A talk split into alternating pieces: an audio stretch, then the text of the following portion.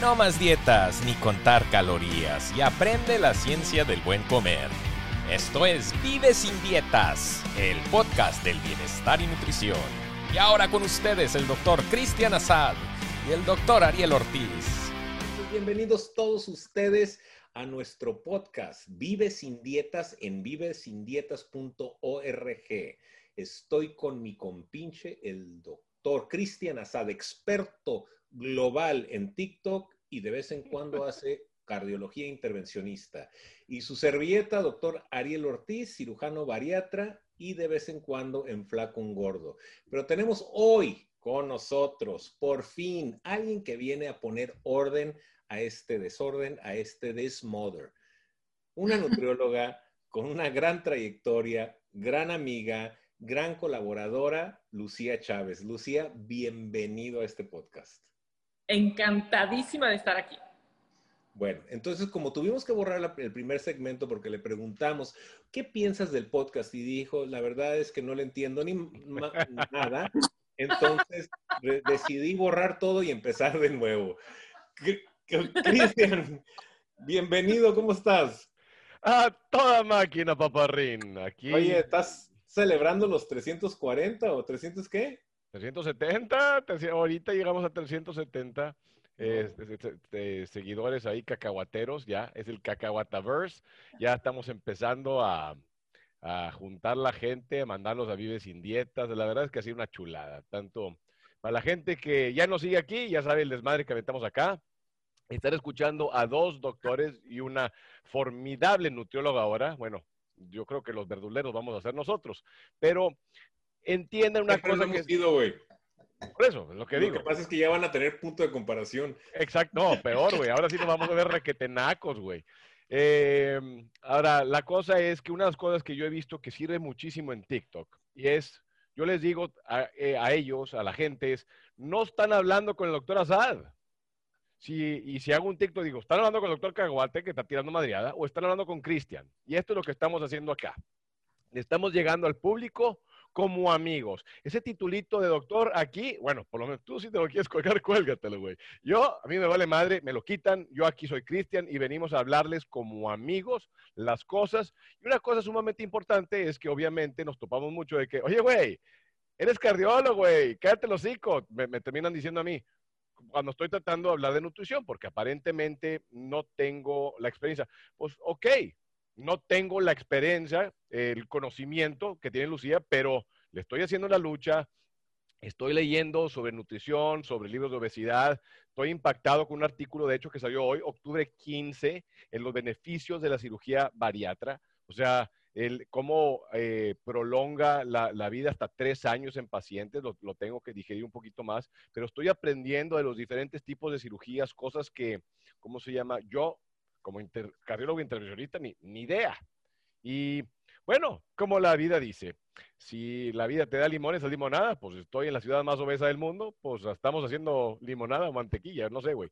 Pero eh, el punto es ese, y creo que es sumamente importante que la gente vea que, o sea, no queremos que crean que nosotros estamos tratando de decir que tenemos el conocimiento de nutriólogo, porque ni de chiste no más que le podemos dar el fundamento de cómo de perdido tragar bien. Ahora. y, no se nos da simplemente por la naturaleza de nuestras carreras, porque en nuestras carreras nuestra intención es resolver una patología lo más rápido posible, mandarlo a su casa y el paciente que sigue. Y si lo dejamos muy bien, pues ya fregamos, que nos refiera al que sigue y así es el, modelo del negocio. Pero interesantemente, contrario a lo que hacemos nosotros, por lo menos nosotros hemos visto los estragos que causa la enfermedad metabólica. Lucía, tú eres una dedicada de lleno a la nutrición y al bienestar metabólico y tu trabajo no es fácil tu trabajo es prácticamente te casas con el paciente. ¿Por qué no nos platicas cómo es el día a día de, lo que haces tú? Este, bueno, nada más primero este, quiero corregir al doctor Assad porque no, no está padre pensar en que no exponga su opinión. O sea, creo que se necesitan muchas más voces centradas, con sentido común de entrada y, ¿por qué no?, personas educadas que le hablen a la gente sobre lo que se está viviendo día a día. O sea, no es posible que la gente viva enferma y no se dé cuenta que está enferma. O sea, la nueva normalidad es estar enfermo todos. O sea, si no es que gordos, enfermos. ¿Por qué vamos a estar aceptando esto como una realidad, no? Entonces, no, qué bueno que lo estén hablando, qué bueno que lo estén los médicos hablando de nutrición y, ¿por qué no? También los nutriólogos estar hablando de nuevas formas de acercarnos a los pacientes. Me encanta el vive sin dietas, o sea, ya no sirven, no funcionan, las calorías no funcionan, contar porciones no funcionan, contar... Doctor Ortiz, ¿qué estás haciendo? Estoy en una barra, pues me sirvieron un vino. Está relajando. ¿No? Eso sí sirve, contar copas sí sirve, porque es importante. Mañana hay cirugías. Mira, tenemos dos opciones. O el psicólogo o el psiquiatra y sus medicamentos, o un ansiolítico por excelencia. Mira, si fue el primer milagro de Jesucristo, algo bueno debe de tener. ¿Cuántas veces no habrás dicho eso? De ahí se agarra. Exacto, exacto. Lo, que sea con que no me regañen eh, aquí en la casa. Está bien, está bien. Al final de cuentas, las dietas no funcionan, las calorías no funcionan, las porciones no funcionan, contar equivalentes no funcionan, pero sí necesitamos ayudarle a la gente a que entienda lo que es natural para el cuerpo. O sea, ya no estamos comiendo de, de una forma que le sea compatible genéticamente al cuerpo, estamos comiendo alimentos procesados a lo bestia Precisamente el día de ayer, hoy en la mañana, hoy ha sido un día largo. Bueno, el día de ayer y hoy en la mañana salió este, la, noticia de que Profeco y la Secretaría de Economía aquí en México estaba clausurando la venta o estaba cerrando la venta de quesos y de yogurts, etcétera, porque el etiquetado no correspondía a los ingredientes. Pues claro, no corresponde. O sea, un yogurt el otro día me encontré un yogur que decía doble cero. O sea, un yogur que no tiene doble de nada, pues ¿qué carambas es? O sea, aquí está toda la gente. Está comiendo químicos, está comiendo azúcares y todo porque están buscando el fat free, el diet, el, ¿no? El, todo lo que sea light, lo que sea fit. Y ni siquiera hay una declaración oficial este, que pueda respaldar esa definición. Entonces, la comida deconstruida y vuelta a reconstruir y le quitaron y lo volvieron a quitar y lo volvieron a poner, eh, no es algo natural para el cuerpo. El cuerpo no lo puede entender, no lo puede aceptar y toda toxina y todo azúcar finalmente va a hacer sus estragos en arterias, en tejido graso y, como no, en el resto del metabolismo y también del sistema hormonal de la persona, ¿no? Entonces, hay que enseñarle a la gente cómo reconocer lo que es comida, nada más, eso es todo, es muy sencillo. Oye, Cristian, y, y, Yo me voy, güey, no me necesitan, güey. Sí, sí, sí, bueno, ah, ¿verdad? Para que veas que agarraste tu reto, papi. No, es que, ¿sabes qué? Me quito sombrero, me encanta lo que acabas de decir, porque, como le dije a Ariel, hay doctores buenos y hay doctores nalgas. Hay nutriólogos buenos y hay nutriólogos nalguísimas. O sea, y el hecho oye, ¿las nalgas son buenas o malas? Dependiendo de cómo las veas y de quiénes son. Pero el punto... El, las prefiero compartidas. Pues como tú quieras, güey. Eh, eh, focus, focus. Exactamente, güey. Pácate, güey. Tira, tira el vino, güey. A ver, si yo, yo soy el que tiene DHT, no tú, güey. Em, se me hace sumamente importante que venga de alguien con conocimiento en nutriología y no un cardiólogo o un bariatra que diga lo que tú acabas de decir. Porque nos topamos eso de que yo creo que todos nosotros, me incluyo, yo he cuantificado, he contado calorías, he hecho tal cual lo que me dicen, he comido cerealito con leche descremada para low fat y tal, y estaba engordando, decía, por madre santa, ¿qué está pasando? ¿Cuánto bajaste? Nada, güey, engordé. no, pero ¿cuánto? O sea, en tu peso más máximo, o sea, porque esto es importante que sepa la gente, que, que también lo sienta, que, nosotros nos, como médicos no estamos libres de ser víctimas del, del, mismo desmadre que está pasando con la nutrición. Tú te pusiste en un peso y luego te, te enojas conmigo porque pongo tu foto gorda. Pues sí, güey, estoy guapo, no estoy choncho. No manches, tanto, me tomó esfuerzo, güey. Pero, pero ¿cuánto llegaste a pesar? Yo llegué a pesar 80 y ya estaba así de que 81, 82. Y ahí fue donde dije, ni madres, güey. O sea, ya estaba dando el, el 33 de cintura. Ya, o sea. ¿Tú cuánto ha sido tu máximo? Ah, bueno, yo en mis, en mis mejores tiempos a los 21 años, eh, les voy a decir en inglés porque también tenemos English speaking, eh, speaking English. Eh, Vives en español. Live without diet. Pesé 138 libras pero debería de tener como 14 o 16 de grasa. Pero levantaba pesas a lo burro y tenía como 18 años. Y luego después... Estamos de masa muscular, estamos hablando de cuando estabas gordito. Ah, bueno, no, no estaba gordito, estaba mal fajado. Está mal mal amarrado, paparren. Era un tipo que daba doble el placer, doble placer, decían, porque uno al montarme y otro al quitarme, ¿no? Entonces. Poco poco. No, güey. Entonces. Más naco que la coca en bolsita, güey. ¡Oh! con, oye, con, con, con, los químicos estos, ¿no? Los. Whatever. Ok, este, pesé 232 libras en, en mis tiempos eh, robustos, vamos a decir. Pero junto con eso viene la alteración del azúcar y muy de repente se me empiezan a subir los azúcares a grados, a un, un numerito y me hacía diabético. Y entonces pues ya no me gustó. Y entonces ahí voy con Lucía y le digo, oye Lucía, llevamos cuántos pacientes, en ese entonces llevábamos 5 mil pacientes que ella había atendido.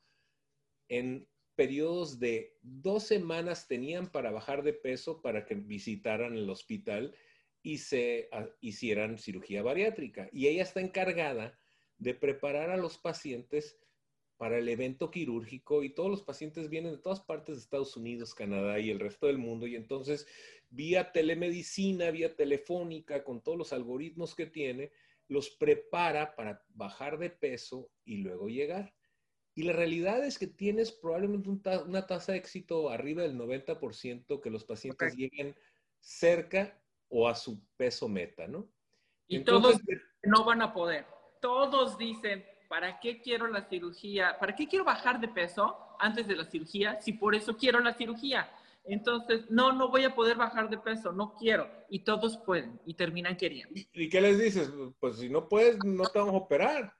Pero hay otros, hay otros baratitos en Tijuana, pues si sobrevives vas a bajar y si no sobrevives vas a bajar como seis pies bajo tierra.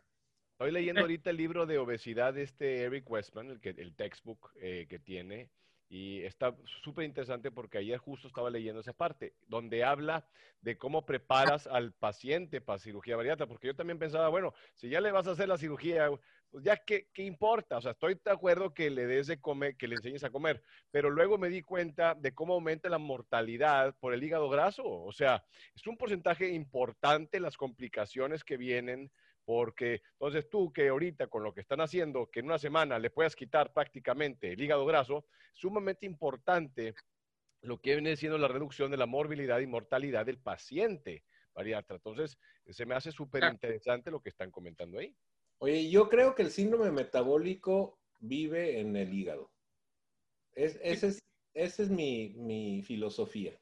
Porque viendo lo que ha logrado Lucía a través de los años, a través de muchos años de trabajar y colaborar juntos y de prácticamente sudar la gota gorda con muchos pacientes, en periodos de dos a tres semanas, logra bajar los 5 a 10% del peso total. Y la gran mayoría de los pacientes, les digo categóricamente, categóricamente que llegan sin hígado graso. ¿Por qué se los digo? Pues porque yo meto un telescopio dentro del abdomen y les hago cirugía y tengo que subir o desplazar el hígado para poder hacer el procedimiento quirúrgico.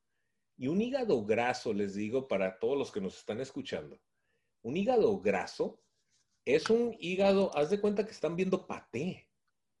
El hígado, el, hígado graso, te lo prometo que haz de cuenta, lo único que me falta es pan ahí en el, quirófano y un vinito y ya fregamos. Hannibal Lecter. ah, con un Chianti.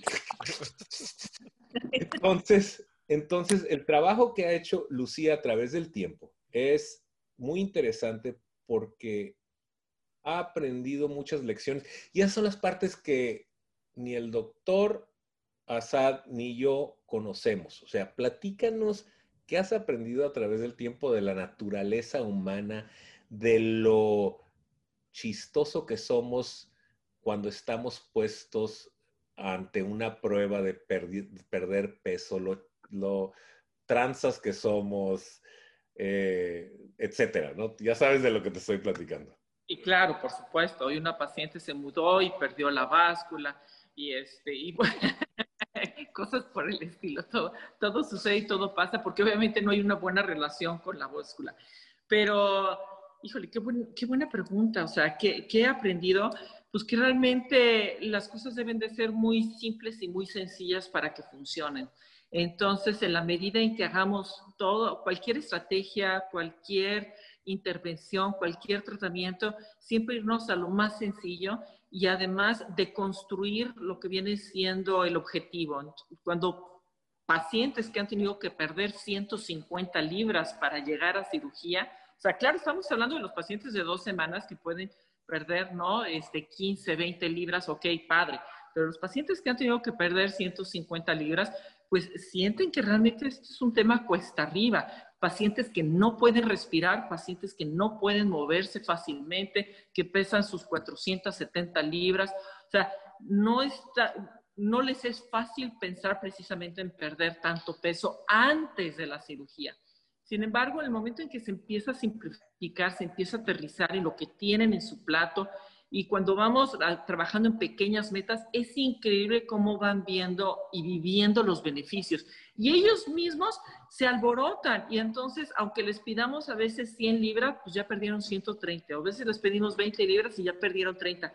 Porque se dan cuenta que no es necesario esperar a la cirugía para estar más sanos y que ni siquiera es complicado. Simplemente hay que cambiar el mindset. No es un mindset de sacrificios, no es un mindset de este, tengo que trabajar por mi, por, por mi salud. Más bien es que dejes de trabajar por estar enfermo. O sea, todo lo que haces para mantenerte enfermo es mucho más trabajo que el de empezar a, a, cambiar tus rutinas diarias, ¿no? Entonces yo creo que eso es lo, lo que he aprendido, enfocarme en lo más simple, en lo más sencillo.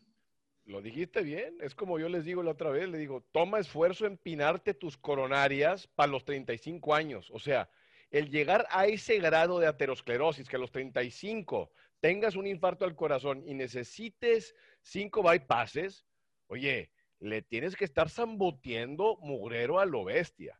Ahora, una cosa muy importante yo creo que, y es que, que venga de ti.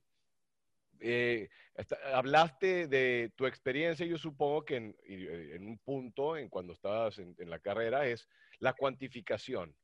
O sea, porque yo en la vida pude ayudar a un paciente a perder peso, por más que les puse aplicaciones, que lo mandaba con, con apps del teléfono para cuantificar, ni yo mismo pude, y luego lo que vemos mucho con los nutriólogos y con los coaches, es todo mundo habla del mentado déficit calórico, que lo entiendo. No, pero no. ese para mí es un porque te vi la cara, quiero que tú lo expliques, o sea, entiendo el concepto, pero, o sea, hay, hay nutriólogos que te van, lo único que necesitas es un déficit calórico. Madre, si fuera así de fácil, no habría gordos. Claro, claro, claro, ¿no? Y entre 250 calorías y 500 diarias, no es cierto, no es cierto, para nada. Mira, la, regla del balance energético no existe. Lo que existe es la resiliencia metabólica, porque si alguien puede comer 4.000 calorías y no construir tejido graso con eso, es porque tiene resiliencia metabólica. Y hay quienes consumen 500, 800 calorías contadas con su MyFitnessPal y sus macros y esto y todo lo demás, y de todas maneras suben de peso. Entonces, ahí es cuando vemos un cruzamiento entre el, entre el síndrome metabólico que mencionaba el doctor Ortiz y un sistema hormonal desequilibrado. tenemos que trabajar en los principios básicos del ser humano, no tenemos que trabajar en las calorías. En la carrera efectivamente nos enseñaron distribución, nos enseñaron porciones, nos enseñaron todo este argüente. Salí de la carrera no me sirvió de nada. Eso, eso sí lo aprendí bien rápido, doctor Ortiz. O sea, no sirvió de nada. O sea, pobres pacientes. Y les quitas más y les quitas más y les quitas. ¿Cómo, vas, cómo va a perder peso el paciente si le quitas nutrición? Oye, Lucía, y, solo para, hacer un paréntesis, pero no queremos perder a, algunas personas porque con toda seguridad hay mucha gente que le agarra mucho las calorías, pero hay otra gente que no. Entonces, lo que estamos tratando de decir a veces es que 500 calorías equivalen a dos chelas, compas. O sea, 500 calorías equivalen a dos tacos de carnitas. creo que me pasé, ¿no? este, 500 calorías equivale a una Coca-Cola y, una dona. Y de nuevo. Obviamente se suman, pero no es método cuantitativo el que importa, sino el cualitativo. O sea, en otras palabras, no estamos diciendo, le estamos metiendo 20 galones de gasolina y vamos a hacer 20 millas de quemar y se me va a acabar la gasolina. No, no, no se trata del de la gasol del cuántos galones le estás echando, sino el tipo de la gasolina. Y eso es lo que pasa con el cuerpo que estamos aprendiendo, que sucede, que creíamos que la grasa te va a poner bien cochi, no comas cochi, ¿no? Y entonces pobres cochis pues eh, abundaron porque nadie se los comía y sucede que ahora nos damos cuenta que entre más grasa comas, ah, menos problema vas a tener con este ayuno, digo, con este esta hambre loca que te da después de comer puro carbohidrato, puro carbohidrato, puro carbohidrato. Y teníamos tanto miedo de comer grasa que entonces desde 1960 este, se dijo en Estados Unidos, hay que eliminar la grasa y hay que aumentar mucho. Incluso estaba viendo la pirámide original de nutrición y decía, esta parte, incluso en México todavía está un círculo que dice, de esto, salmón y pescado y demás, no hay que comer mucho. Y entonces estás así como que, puta, entonces ¿de qué tenemos? Ah, mucho grano, mucho grano y muchos vegetales, pero mucho grano. La norma oficial mexicana dictamina el 70% de carbohidratos de la población mexicana. Es su recomendación. O pues sea, claro, que vamos a tener una población obesa, claro. No solo obesa, diabética, o sea, ¿qué es, qué es este, diabetes? Cuando le das a alguien tanta azúcar, pues que ya no le alcanzó y se le está saliendo por, por, este, por la sangre. Y luego, que está generando tanta insulina que viene, eh, pues, el modus vivendi de nuestro amigo Cristian, que se la pasa destapando caños. pues sí, claro, claro. Y bueno, a ver, me atrevo a preguntarte, ¿qué opinas del colesterol? ¿Es el colesterol, el LDL o es el azúcar? Quiero conocer de cardiología. Muchachos, este es un momento histórico. Una nutrióloga preguntándole a un cardiólogo, a ver, ¿qué opina del eh, colesterol? Creo que este es un punto sumamente importante porque yo creo que muchos de los que están haciendo una dieta baja en carbohidratos andan con la falsa premisa que el colesterol puede estar alto y vale madre. Y estoy de acuerdo, o sea, lo que pasa es que hay, hay de calidades al colesterol, hay, hay, hay, de partículas pequeñas, hay de partículas grandes. Generalmente lo que vemos em, en, un, en, una dieta baja en carbohidratos es que se mejoran todos los parámetros metabólicos y el triglicérido se baja, el HDL se sube y en la lipoproteína de baja densidad, pues algunos se le sube, algunos se lo baja, y es muy interesante ver cómo esto varía dependiendo de la energía, si es atleta, si no es atleta. El colesterol es básicamente una de las variables de la ecuación de la aterosclerosis. O sea, de que, eh, de que está involucrado, está involucrado. Así que yo inicialmente, o sea, yo esto, esto es la cosa que creo que es, es, es interesante en mí. En, llegó un punto en que estoy leyendo ciertas cosas y digo, espérame, el colesterol no tiene nada que ver, pero una de las cosas que es muy importante aquí poner es que no sabemos en realidad, porque yo creo que nunca hemos estudiado a esta población, donde tenemos a alguien haciendo una dieta cetogénica una, una, una gente haciendo baja en carbohidratos y ver esos que tienen nada más el colesterol alto y aunque sea de partículas altas. Entonces, aunque nuestras recomendaciones, nuestras guidelines nos dice que hay que bajar el colesterol, creo que en realidad en estos tiempos nadie sabe en realidad esta persona, vamos a decir, alguien como yo, sano, y vamos a decir que lo único que yo tengo es el colesterol alto, si en realidad eso me va a causar problemas a, a largo plazo. Asumimos que sí, como muchas cosas. Entonces yo creo que en estas situaciones hay que tomar un respeto y hay que tomar precaución y tenemos que tener un threshold, un límite en donde vamos a decir, bueno, ahorita lo vamos a bajar, sí o no. Y hay que individualizarlo dependiendo del paciente. Eh, en lo personal, si yo fuera... Pero no lo consideras entonces un biomarcador único de riesgo cardiovascular. Uh, no, es que esa es, la, esa es la cosa, porque si eso fuera el caso, entonces todo paciente que tiene un colesterol, esta es una pregunta que yo siempre le hago a los cardiólogos, porque les digo, ¿cuántas veces en tu vida has atendido a un paciente para infartos cuyo único factor haya sido el colesterol elevado? Exacto. Y no lo veo.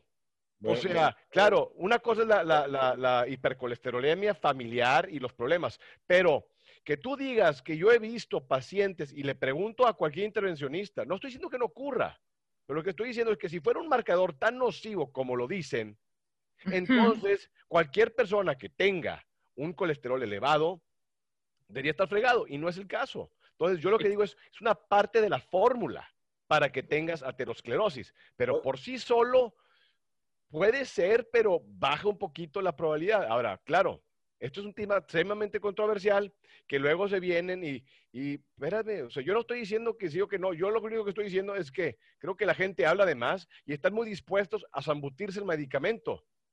Yo personalmente eh, tengo mis reservas en cierto subgrupo de personas. Ahora, si tú me estás hablando de alguien con diabetes, con inflamación, espérame, hay que cambiar la cosa. Ahí sí te lo quiero bajar lo más que pueda si no vas a aplicar. Pero ya... No, tengo 53 años. Mi la... colesterol tiene eh, el LDL está en 224. Eh, ¿Alguna otra cosa que le gustaría saber o me pone medicamentos? Si tú, bueno, espérame, o sea, no, no, me voy a ir por el LDL nada más. Quiero saber cómo están tus triglicéridos, quiero saber cómo está tu HDL, quiero saber si tienes diabetes. HDL está en 102. ¿Tú qué? HDL está en 102. O si te checo para ver los problemas, porque eso sí está demasiado alto. No, no, no. O sea, si me estás hablando de un colesterol total de 300 y garras, o sea, no, no. de hecho, estaba, en 420. Es, ¿Tu colesterol? Este, y mis triglicéridos están en 32. Tus triglicéridos están en 32. Tienes un HDL y tienes el, el, O sea, tú estás. Bueno, si ese era el tuyo y no, tienes nada más, ¿o me estás poniendo un ejemplo? Mi glicemia pospandrial a las dos horas está en 80. Bueno, tú lo que me estás poniendo ahorita, hijo de la piola, es que me estás poniendo eh, un básico, uno que es el Lean Mass Hyper Responder, probablemente, que no tenemos la más pálida santa idea de qué hacer con esos pacientes. Ahora, aquí, como cardiólogo... Estoy muerto. No, no estoy muerto.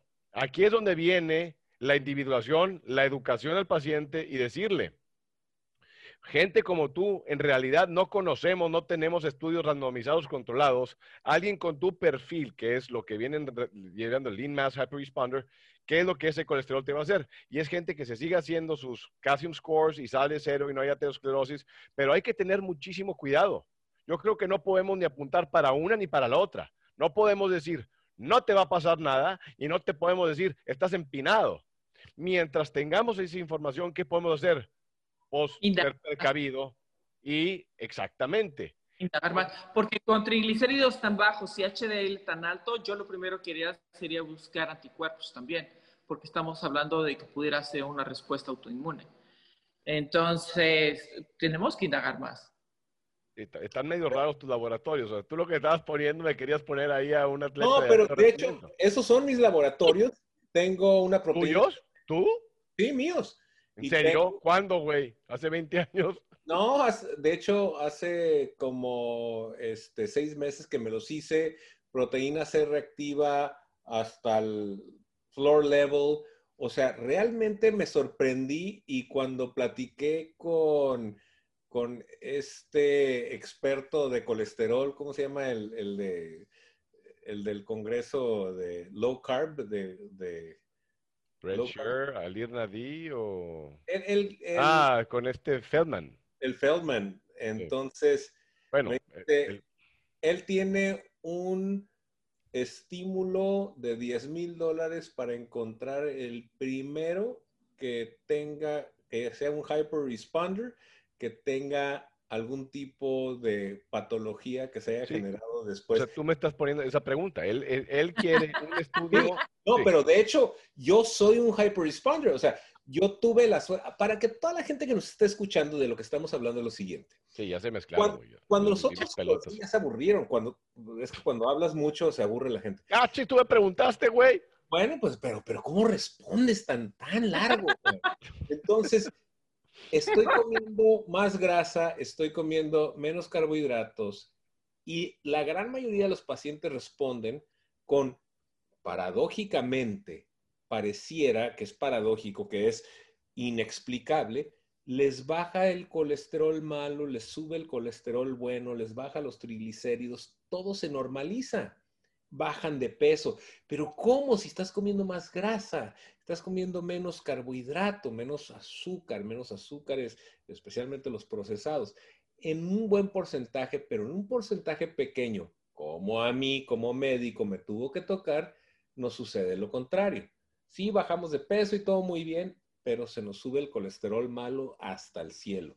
Y por eso tú hablaste de partículas, partículas pequeñas. Entonces yo me hice el ensayo de todas las partículas y encontré algo interesante. Pero explícanos de qué se trata esa tecnología nueva. o sea, la, cosa es que podemos, para que la gente lo entienda, tú puedes tener la misma cantidad de colesterol. Entonces tú puedes tener a un, una persona entonces, aquí la cosa es que la gente que está haciendo una dieta cetogénica, una dieta baja en carbohidratos, supuestamente tiene un colesterol que donde las, eh, tienes partículas grandes. O sea, es, es decir, eh, ahorita que me marquen otra vez, eh, es decir, que si tú tienes el colesterol, vamos 150 miligramos por decilitro. Entonces, imagínate que tienes cinco pelotas donde tienes esos 150. Ahora imagínate que otra persona tiene 500 pelotas para poner esos 150. O sea, la misma cantidad de colesterol, pero en unas están en moléculas grandes, el otro está en moléculas pequeñas. Y la cosa aquí que se dice es que las que son las partículas pequeñas son las más aterogénicas, o sea, las que más fácilmente pueden infiltrar. Pero no es así nada más, porque generalmente los que tienen unas partículas pequeñas también tienen inflamación, tienen resistencia a la insulina, tienen glucosa, así que no es nada más eso. Entonces también entramos en el concepto de que, ah, es que las partículas grandes no me causan problema. Y no tampoco es cierto, porque si te vas a escuchar a los expertos en lipidología, entonces e, es, un tema, en mi, en, mi opinión, ahorita que, que, te andas, ¿a quién le haces caso? Hay tanta información que te haces pelotas que yo no te puedo decir, ah, tienes partículas grandes, no te va a pasar nada. No, no es necesariamente el caso. Pero yo creo que lo importante del que tiene las partículas pequeñas es el contexto en el por qué tienes partículas pequeñas y cómo están. Así que eh, pues, creo que ahí te lo dejo para que me calle la boca y no digas que lo demás. Perfecto, perfecto, excelente, porque ya estaba a punto de... Entonces, Lucía, eh. y si en el mundo de nuestra prevalencia de enfermedad metabólica, de síndrome metabólico, donde nueve de cada diez personas o tenemos sobrepeso, o por lo menos la cintura más grande de lo normal, tenemos triglicéridos o colesterol alterado, tenemos la presión arterial alterada, tenemos el azúcar en sangre alterada o tenemos la insulina alterada, que es la primerita que se altera, pero nadie mide. Entonces, si yo te si tú comentabas que estamos, vivimos en un mundo donde arriba del 50% de, de los alimentos que comemos son procesados, ya sea aceites procesados, harinas procesadas o azúcares procesados, ¿qué es lo que tú le recomiendas así? Vamos a decir, no vamos a dar cátedra, cositas pequeñas, así que se puede llevar a alguien hoy del episodio, hagan esto, por el amor de Dios, no hagan esto. ¿Qué, qué, opinas? Pues mira, dicen el clavo.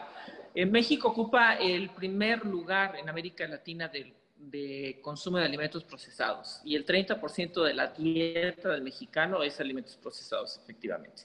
Entonces, lo primero que se podría hacer, lo primero, lo primerito, es los refrescos, el consumo de refrescos.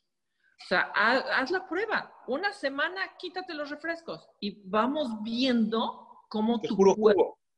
Puro jugo natural, mejor. No, no, tampoco. Nada de calorías líquidas, doctor Ortiz incluyendo la cheve que traes en la mano. No. Ay,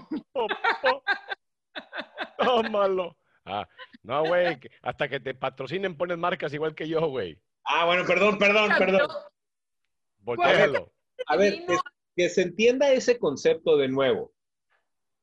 Me está diciendo que las sodas son malas, pero los jugos que no son naturales y son llenos de, de cold press y lo que tú quieras son un gancho al hígado de azúcar. No. Y no te vas a quitar el azúcar y te vas a ir con una coca de dieta porque es un, gancho al hígado de toxinas. Entonces, ninguno de los dos casos funciona. Entonces, ¿qué nos estás diciendo? ¿Que no podemos tomar nada que nos agrade? hay que cambiar el paladar y hay que apreciar. O sea, en, en otros tiempos las poblaciones se mataban entre sí para tener acceso al agua. Y parece que hoy en día hacemos todo lo posible por no consumir agua.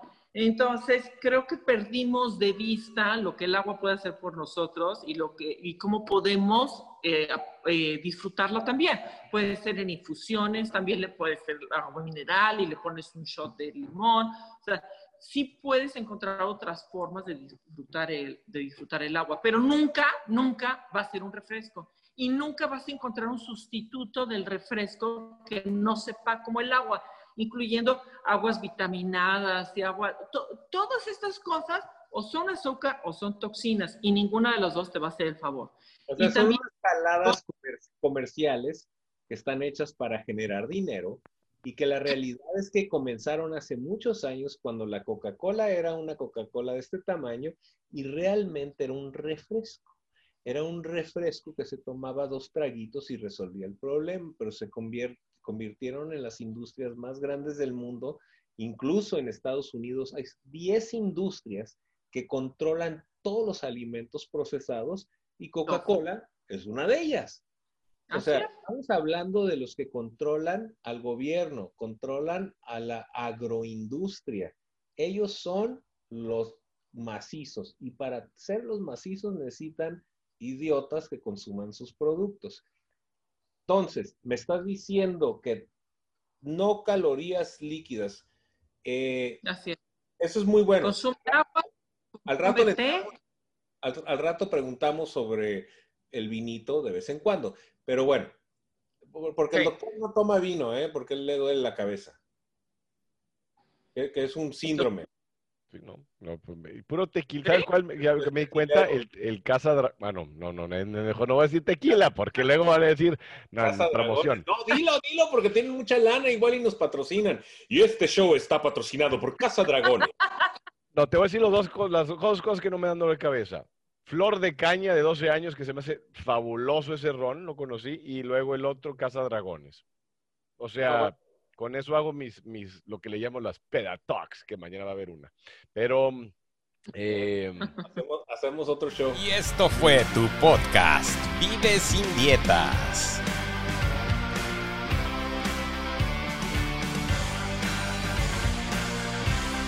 Visítanos en vivesindietas.com la información en este podcast no pretende ni implica ser un sustituto del consejo médico profesional, diagnóstico o tratamiento. Se le recomienda que revise toda la información sobre cualquier condición médica o tratamiento directamente con su médico.